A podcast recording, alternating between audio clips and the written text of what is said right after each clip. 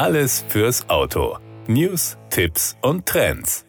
Seit dem Markteintritt des koreanischen Premium-Herstellers Genesis im Jahr 2015 konzentriert sich das Unternehmen darauf, das Leben seiner Kundinnen und Kunden positiv zu verändern. Dies umfasst verantwortungsvolle Entscheidungen für eine bessere Zukunft zu treffen und somit für mehr Nachhaltigkeit der Marke zu sorgen, beispielsweise mit dem GV60. Es ist das erste Elektrofahrzeug der Marke, das auf der neuen Elektroplattform eGMP für Electric Global Modular Platform basiert. Das Fahrzeug wird in der zweiten Hälfte dieses Jahres auf den Markt kommen und den Weg der Marke zur Elektrifizierung anführen. Alle neuen Modelle verfügen ab dem Jahr 2025 über einen elektrischen Antrieb. Um den Übergang zur Elektrifizierung voranzutreiben, wird sich das Unternehmen auf eine duale Elektrifizierungsstrategie konzentrieren, die Brennstoffzellen und batterieelektrische Fahrzeuge umfasst. Man wird sich auf die Entwicklung rein elektrischer Technologien konzentrieren,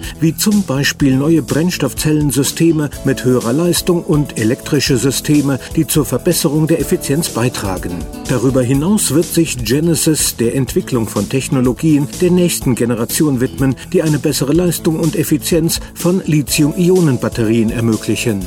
Zusammen mit der dualen Elektrifizierungsstrategie gab das Unternehmen sein Ziel bekannt, bis 2035 ein klimaneutraler Hersteller zu werden. Dies ist das erste Mal, dass ein Mitglied der Hyundai Motor Group diesen Schritt ankündigt. Die Entscheidung wird dem Ruf von Genesis als einem der führenden Anbieter von Luxusfahrzeugen weiterhin festigen. Der Wandel zum klimaneutralen Hersteller umfasst die Erneuerung der kompletten Wertschöpfungskette, angefangen bei den Rohstoffen, den Fahrzeugen und Teilen bis hin zu den Arbeitsplätzen und den Produktionsstätten. Um dieses Ziel zu erreichen, erweitert der Hersteller sukzessive sein Elektroauto-Portfolio bis zum Jahr 2030. Insgesamt acht verschiedene Modelle mit Elektroantrieb sollen den Kundinnen und Kunden zur Verfügung stehen. Man rechnet hierbei mit einem weltweiten Absatz von ca. 400.000 Einheiten pro Jahr.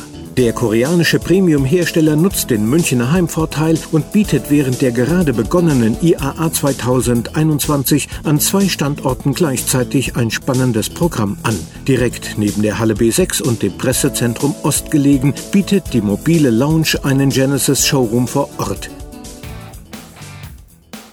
Das war der Autotipp. Informationen rund ums Auto.